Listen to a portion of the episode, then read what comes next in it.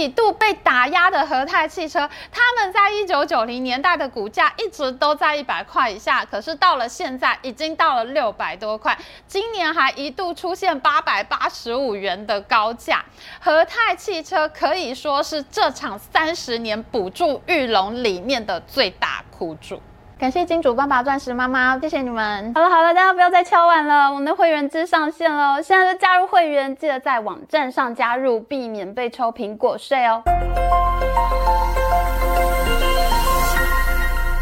Hello，大家好，我是 Amy。最近新店玉龙城开幕，网络上呢有一张世界名建筑师扎哈·哈迪设计的新店玉龙城和实际开幕的新店玉龙城比较，哇，差别简直就是天上跟地下。这个案子呢本来是前玉龙执行长严凯泰生前的最后一座，但是呢他过世以后呢，他的夫人严成丽连接手经营公司，一切呢都考虑成本，所以呢就变成了很像以前军公教福利中心的新店玉龙城了。陈丽莲接班以后呢，很多媒体都认为他比较务实，因为以前严凯泰给大家印象就是比较挥霍，很多人呢都痛骂玉龙是扶不起的阿斗。那最近呢，玉龙股价终于创下一九九零年以后的最高价，一度到达九十四点五元。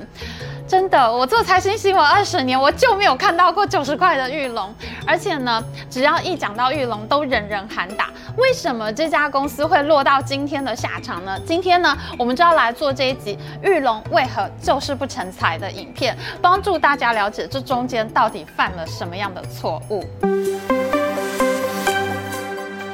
我们的频道呢，在二零二一年曾经做过一集，是谁把特斯拉赶出台湾？真相非常惊人。特斯拉在最早期的时候，他们的工厂其实就是设在我们台湾的林口。当时呢，特斯拉还是一家非常小的公司，因为马斯克还没有入主。他们的创办人呢，到全世界去找马达厂，拜托大家能不能帮他们的车子做一颗马达。全世界都拒绝了特斯拉，只有台湾台中的一家小公司富田电机，里面有一个傻乎乎的年轻人说：“嗯，好像可以做做看。”于是呢，台湾的厂商就带着热情和冒险心，做出来全世界第一颗的特斯拉马达。直到现在，这家富田电机都是特斯拉最重要的马达供应商。而那个当年接单的年轻人，他现在已经变成了我的好朋友。可是台湾政府却没有那个年轻人的好眼光。台湾政府选择补助了玉龙汽车，玉龙集团接受国家保护政策的案例，简直就是血泪一场。因为它有超级强悍的背景，我们几乎可以说，就是它良好的政商关系，牺牲了台湾的汽车产业。玉龙的创办人严庆林，他的祖父严玉堂出生江苏，民国初年在上海发迹。他们靠着机器制造累积资本，他的大龙机器厂后来跨足纺织业，成为纺织巨擘，在中国呢被称为是民国棉铁之父。那玉龙呢，其实就是严玉堂的玉，大龙机器厂的龙，叫做玉龙。那因为我们知道蒋中正、蒋经国总统啊，他们是出身浙江宁波的奉化市。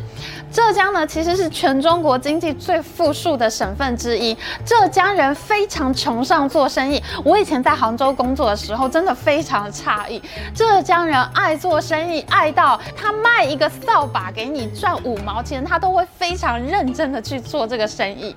蒋中正总统呢，他的家里其实就是做生意的。他们跟江浙浙财团、江浙商帮的理念其实是比较契合的，跟共产党那动不动打地主、反商仇富的心态是完全的不同。所以呢，这些江浙财团也比较支持蒋家的国民党政权。后来呢，他们也跟着国民党来了台湾。除了裕隆之外呢，还有远东集团的徐旭东家族，他们也是上海商人。还有一九九零年代如日中天的华龙集团翁家，他们有国华证券、华龙纺织，他们也就是出身浙江的这个江浙财团。还有存股族热爱的上海商银，它的创办人陈光福是一个我非常崇拜的银行家，他也是出身江苏。上海商银啊，非常神奇，他的故事呢也很值得做一集影片。他们来台湾以后呢，曾经做过上海商银董事长的荣鸿庆呢，就更有来头了。他出生于大名鼎鼎的江西无锡荣家，无锡荣家的第一代荣宗敬，他曾经是上海滩的首富啊，被称为是中国面粉大王、纺织大王，就连是中共的毛泽东，他都评价说，荣家呢是中国唯一一个在世界上可以称得上是财团的家族。蒋中正总统他带着这个国府来到台湾。他得要先解决他的经济问题，所以呢，其实他也非常仰赖这个江浙财团。那跟着他过来的严庆龄呢，他们先成立了一家台源纺织厂，做他们在上海时期的本业。他的厂房呢，就盖在新竹，竹北的这一块地呢，据说呢，就是国民党政府收掉日治时期的产业而来的。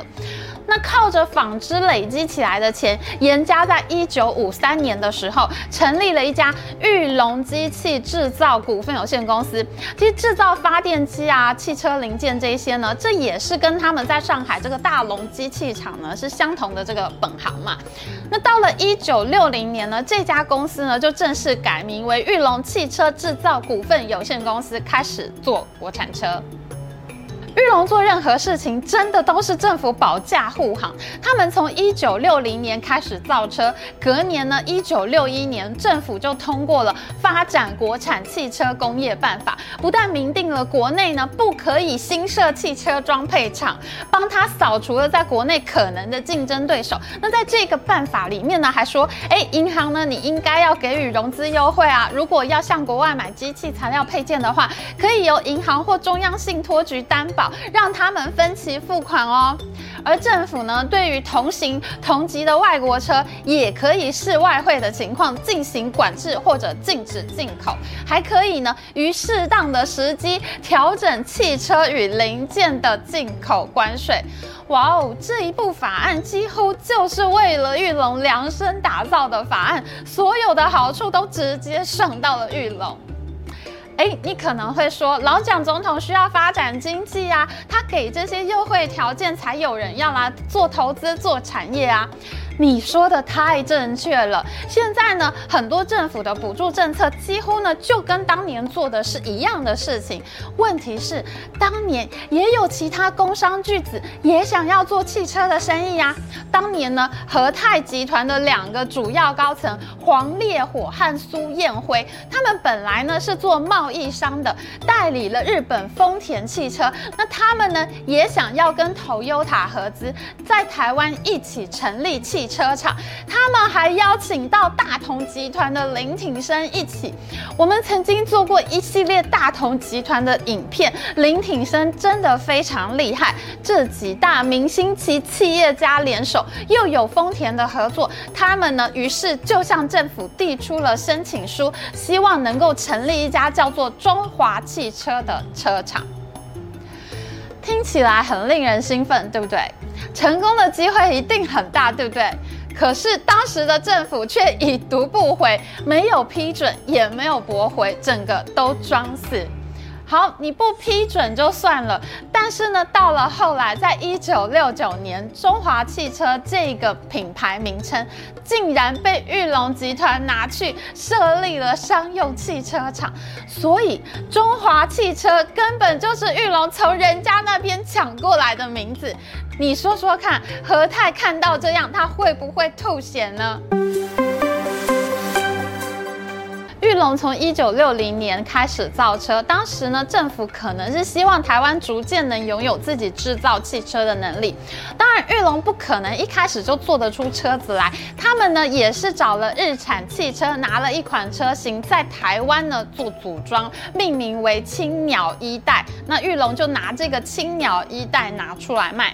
诶，问题是当时台湾经济并不好，买得起车子的人很少，所以呢，裕隆的第一代汽车呢销售量非常的差。最后呢，他们是找了计程车行，要计程车行把这些青鸟一代全部都吞下去。问题是计程车行他也很苦啊，他买了一堆计程车，接了一堆盘子，没有司机来开怎么办呢？因为当时就是没有那么多人会开车啊。国民党政府对颜家真的是以照顾小 baby 的规格在照顾哎，他们立刻就打出了一套组合拳出来，又制定了新的法规，分别是一九六四年的汽车运输业管理规则，还有一九六五年的动产担保交易法。这个汽车运输业管理规则呢，它规定了营业的用车，也就是计程车，它必须要使用台湾的产品。那当时台湾自制的汽车就只有裕隆的青鸟一代啊。那计程车行要找司机来开车，它需要有诱因啊。颜家呢，接下来就促成了动产担保交易法，提供了所谓的附条件买卖。这个也就是说呢，你想跟我买车，你没有钱怎么办呢？你只要先付一部分的钱，或者呢，我们。双方呢约定一个条件，我把车给你，你拿去开，但是这个车呢其实还是我的，我可以随时收回。那只有呢你把钱全部付清，或者是你完成了我们当初约定的条件，那这个车呢才是你的。那这个呢就叫做附条件买卖，其实呢就是分期付款的意思啊。哎，有了分期付款以后，当时呢，真的就有很多原本在拉三轮车的车夫，他在政府的鼓励之下，就开启了玉龙的青鸟，转行当计程车司机。这也就让当时台湾的路上有越来越多玉龙的计程车。其实我自己呢，对于这些配套措施，我都是认同的。我觉得你要发展工业，你本来就是需要政府政策的支持啊。可是为什么你只补助玉龙一家公司呢？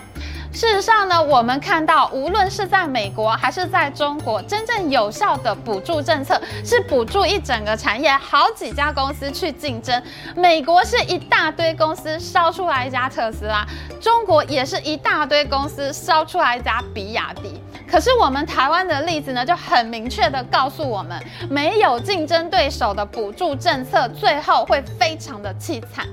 但是呢，当时我们的政府不但帮玉龙扫除掉国内的竞争对手，还进一步扫掉了来自国外的竞争。我们的政府从一九六零年开始扶助玉龙汽车，到了一九七二年，怎么玉龙还是没有起色呢？这时候政府完全没有意识到缺乏竞争是多么可怕的事情，他们竟然还在一九七二年大幅调涨进口车的关税，认为是保护的不够多，再度通过了一个促进汽车工业经营方案。他们把进口车的关税从百分之五十已经很高了，上调到百分之七十五还要更高。到了一九七四年呢，我们的政府甚至禁止日本小客车的进口。到了一九七七年，干脆禁止全部日本车辆进口。哇！当时做代理进口的和泰汽车简直是再吐一口血。你已经不让我做车子了，把我的中华汽车名字给抢走，你还把我的进口车也禁止了。和泰直到现在还把这件事情写在自己的官网上面哦，可见他当时是有多么的吐血。过度的保护并没有换来想要的结果，国产车技术没有多大的长进。裕隆在一九七零年间呢推出的速力系列，虽然有国民车的称号，但其实呢，它也只是引入了你上的 Sunny 系列汽车，并没有自己的壮举。从一九六零年开始补助了二十年之后，政府终于觉得好像有哪里怪怪的，所以呢，他们终于在一九七九年公布了促进汽车工业发展方案。这个方案里面呢，我们的政府呢，他想要再设立年产二十万辆车的这个新的汽车厂，能够呢大量生产省油的小轿车，希望可以突破瓶颈，增加台湾自主研发的能力。不过呢，非常迷的迷中之迷，不知道是不是江浙协同又发威了，这个计划到了最后仍然没有成功。直到一九八零年代过后，政府才彻底的清醒，慢慢的松绑了汽车贸易的相关管制，降低关税，台湾的汽车市场才逐渐开始自由化、国际化。而几度被打压的和泰汽车，他们在一九九零年代的股价一直都在一百块以下，可是到了现在已经到了六百多块，今年还一度出现八百八十五元的高价。和泰汽车可以说是这场三十年补助裕隆里面的最大苦主。玉龙的补助失败，可以说是彻底牺牲了台湾的汽车产业。没有想到这样的噩梦竟然还可以再来一次。在我们先前制作的影片里面提到过，裕隆在二零零八、二零零九年的时候成立纳智捷汽车，当时呢，特斯拉已经在台湾生产出第一款汽车了。结果台湾政府竟然又给了裕隆电动车的补助，包括二零零六年扁政府时期的台湾整车科专 IA 计划，裕隆自己承认拿了九亿，他们的协力厂商拿了六亿新台币。玉龙自己说呢，他们做了四款电动车、四套引擎和三组能源动力。那接下来呢，就是二零一零年的智慧电动车发展策略与行动方案，又给了玉龙一百一十三亿。玉龙说呢，他自己只拿了其中的十一亿，但是呢，电动车业界的人士告诉我们，这一百一十三亿基本上就是补助玉龙的上下协力厂商，玉龙用了谁的零件，那就补助谁。所以呢，也也等于就是给玉龙坐车的整套补助。最后，经济部工业局在二零一一年到二零一五年又开了三个跟智慧电动车有关的专案，三个案子里面，玉龙合计领了三点四亿元的补助。所以呢，裕隆打着要发展电动车的名号，它至少呢前前后后拿到了新台币二十三亿元。那它可以影响的补助呢，则是超过百亿。可是车呢？裕隆第一台要量产的型号 N7 这一款电动车，最快也要到二零二三年，也就是今年的年底，才会有机会小量的交车。从第一个补助二零零六年到现在，已经过了将近十八年，裕隆没有给我们一台可以量产的国产电动车。从一九六零年到现在，裕隆没有给我们台湾人一个交代。更加不能接受的是，裕隆他在领补助的时候，他自己承诺二零一二年他要交车三千辆，最后却只交出了三百多辆先导运行车，达成率竟然只有百分之十。国内的车子做不出来，他们竟然还有钱跑去中国投资，拿了一百五十亿元跟东风汽车合作，牌子就叫做东风裕隆。结果呢，交货的数量非常凄惨。累计十年销量不过二十三万辆车，最后含泪退出中国。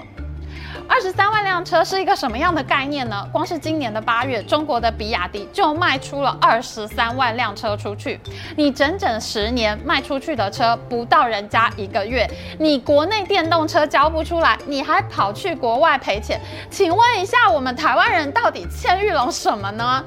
在这十几年来，玉龙有没有做出可以上路的电动车呢？其实还是有的。譬如说呢，二零一零年间呢，他们做了一款休旅车 M7 EV 加，就有提供政府呢来做推广和宣传，提供民众试驾，或者呢，他特别卖给公部门。为什么这么做呢？因为他这台车的续航力有限，所以呢，他没有办法对外发售。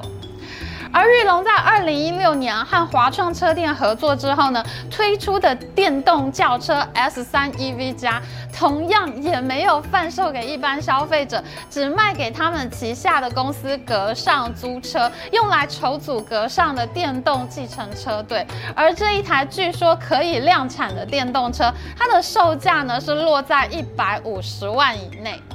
现在特斯拉的入门款 Model Three，它的售价大概就是一百七十万新台币，你卖一百五十万，说实在，你就是没有竞争力。所以呢，裕隆也没有把这一款车拿到市场上去卖。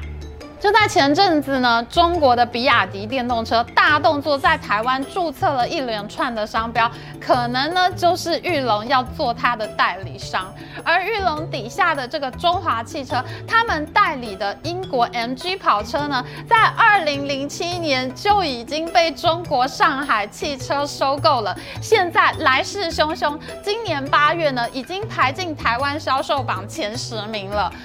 我们补助了玉龙六十年时间，换来了一家代理中国车的公司，这真的是我做过最伤心的一集影片了。